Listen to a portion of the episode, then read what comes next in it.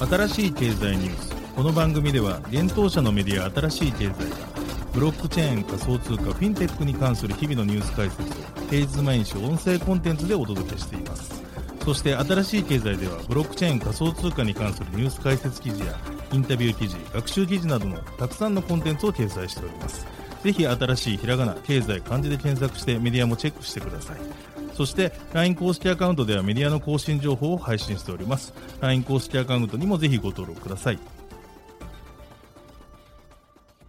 この番組は株式会社フィナンシェの提供でお送りします。フィナンシェはスポーツチームやエンタメプロジェクト、DAO などのトークンを購入して支援ができる新しいクラウドファンディングサービスです。サッカー J リーグ、野球、バスケなどのプロスポーツチームをはじめ映画やアイドル、インフルエンサーなど100以上のプロジェクトのトークンがフィナンシェで購入できます。さらにトークン購入者はプロジェクトに応じたキャンペーン参加や NFT などの特典も。ぜひ iOS や Android でフィナンシェのスマホアプリを入れて新たな応援体験を味わってください。あなたの夢がみんなの財産になるフィナンシェ。幻冬舎新しい経済編集部の武田です。大塚です。はい、本日は9月の7日水曜日です。今日のニュース行きましょう。イーサリアムメインネット、ザマージ第1段階、ベラトリックス実装完了。スウェットコイン、 DEX の DAO メーカーで IDO 実施へ。バイナンスに流入する USDC が増加する可能性も、サークル CEO。コスモスアトム初のリキッドステーキング、ストライドがメインネットローンチ。ロシアステーブルコイン活用の決済インフラ開発中か報道。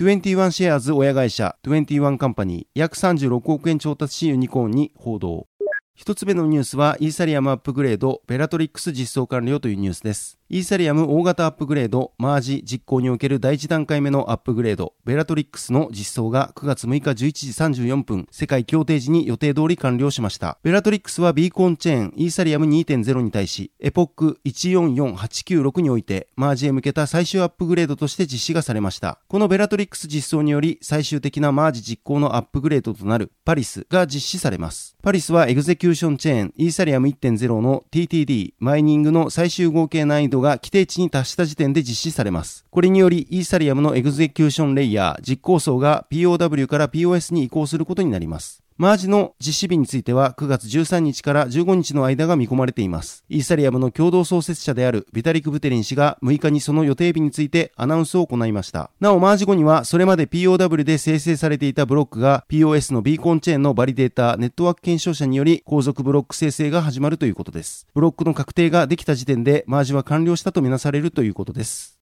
続いてのニュースは、スウェットコインが IDO というニュースです。フィットネスアプリスウェットコインの独自トークン、スウェットコイン、スウェットの IDO が DEX の DAO メーカーで9月9日21時日本時間に実施されます。このアプリ開発元のスウェットエコノミーが9月5日に発表しました。なお IDO とはトークン発行体が分散型取引所でトークンを上場させ、資金調達を行う方法です。またスウェットは13日からニアプロトコル、ニア上で発行される予定となっています。今回の IDO は発行開始にあたり実施されされるものと思われます。今回発表されている DAO メーカーでのスウェットのトークンセールの方法は2種類あり、スウェットエコノミーはそれぞれで100万ドル、計200万ドル、約2.8億円の資金調達を行うとしています。スウェットエコノミーの発表によると DAO メーカーでのスウェットのトークンセールはパブリック SHO ストロングホルダーオファリングと DAO SHO の形式で行われます。DAO メーカーのスウェットエコノミーのページから参加が可能です。なお、セール参加には DAO メーカーのトークンである DAO メーカー DAO が必要となります。なお、DAO トークンはイーサリアム、アバランチ、バイナンススマートチェーン、ファントム、ポリゴン上で発行されたそれぞれのトークンでも対象となります。パブリック SHO ではメタマスクに500ドル相当の DAO トークンがあれば参加が可能だといいます。DAO メーカーへステークしている DAO トークンもカウント対象になるということです。また、2つ目のトークンセール形式 DAO SHO では、パブリック SHO が DAO トークン保有者が参加資格だったのに対し、DAO SHO への参加には DAO トークンをステークすることが必要になります。DAO SHO では最低250 DAO トークンのステークが参加条件で、ステークした DAO トークンの量によってスウェットが割り当てられる保証数量が多くなる仕組みとなっています。現在、スウェットコインは日々の歩数に応じてオフチェーンのトークンスウェットをユーザーに還元しています。ユーザーはスウェットを活用することで商品の割引購入やチャリティーに寄与することができます。公式の発表ではスウェットコインは1億人以上のユーザーを抱えているといいます。先ほどお伝えした通り、9月13日にニアプロトコル上でスウェットが発行開始される予定で、それにあたりスウェットエコノミーは8月25日にスウェットコインにおけるトークンエコノミクスを発表していました。このトークンエコノミクスに関しては記事にリンクを貼っておりますので、ぜひそちらのの記事を合わせてご覧ください。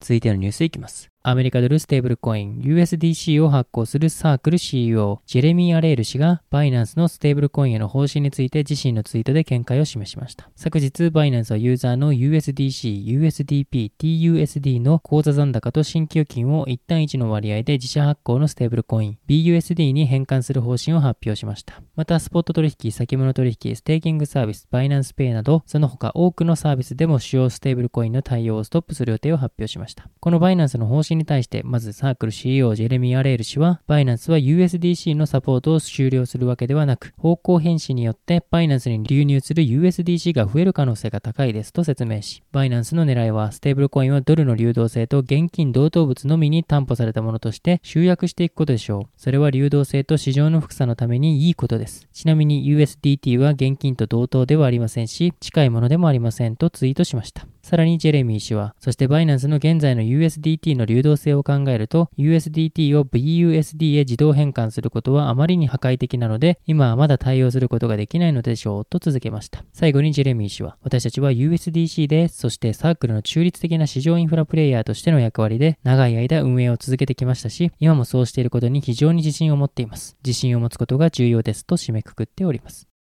続いてのニュースはコスモスでリキッドステーキングのストライドがローンチというニュースです。リキッドステーキングプロトコルストライドがコスモスネットワーク上にメインネットローンチしたことを9月6日発表しました。コスモス上で稼働するリキッドステーキングとしてはストライドが初の事例となります。リキッドステーキングとはトークンをステーキングする預け入れることで取引や運用が可能な預かり証のようなトークンを受け取ることができるサービスです。これによりステーキングの報酬を受け取りつつ受け取ったトークンで資産の運用を続けることができる仕組みになっています。現在のところストライドでは、ユーザーがコスモスのネイティブトークン、アトムを預け入れることで、ST アトムを受け取ることができるようになっています。なお、ストライドでは、当初ローンチ時に、アトム、オズモ、ジュノの3つのトークンを同時にサポートする予定でした。今回、アトム対応のみでメインネットローンチとなりましたが、今後2週間から5週間のうちにアップデートを実施し、オズモとジュノのサポートを開始すると発表がされています。また、ストライド利用にあたり、同プロトコルのネイティブトークン STRD が必要になりますが、現在のところ取引手数料は無料となっているため、ユーザーは STRD を保有せずともストライドの利用が可能になっています。今回のストライドメインネットローンチにあたり、コスモス上に構築されている分散型取引所 DEX、オズモシスにて STRD と OSMO、そして ST アトムとアトムのペアによるプールを稼働するとしています。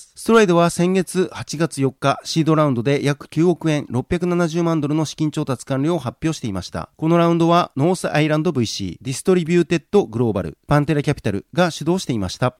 続いてのニュースいきます。ロシア財務省がアメリカドルやユーロ建てでの国際決済を回避するため、ステーブルコインを活用する決済インフラ開発を進めていることをロシア国営通信タスが9月6日に報じたというニュースです。ウラジオストクでの会議でロシア財務副大臣のアレクセイ・モイセイエフ氏がこの決済インフラ開発について発言したとのことです。アレクセイ氏は、ロシアはいくつかの友好国と協力して実物資産を準備資産としたステーブルコインを開発したクロスボーダー決済のための決済プラットフォームを構築していると伝えています。ます。さらに同氏はドルやユーロを使わないで二国間のプラットフォームを作るために現在多くの国々と協力している。私たちはこれらのプラットフォームで使用される相互に受け入れ可能なトークン化された金融商品を提案している。ステーブルコインは金などその価値が明確で全ての市場参加者が観察可能な普遍的に認められた商品とリンクさせることができると説明しています。なお同メディアによればロシアの財務省と中央銀行は現状の経済環境を考えるに暗号資産を活用した国境をまたぐ決済システムが必要だと共通の理解を示しているといいます。また一部報道ではロシア財務省と中央銀行は国際決済における暗号資産の利用を合法化する動きが進められていると報じられています。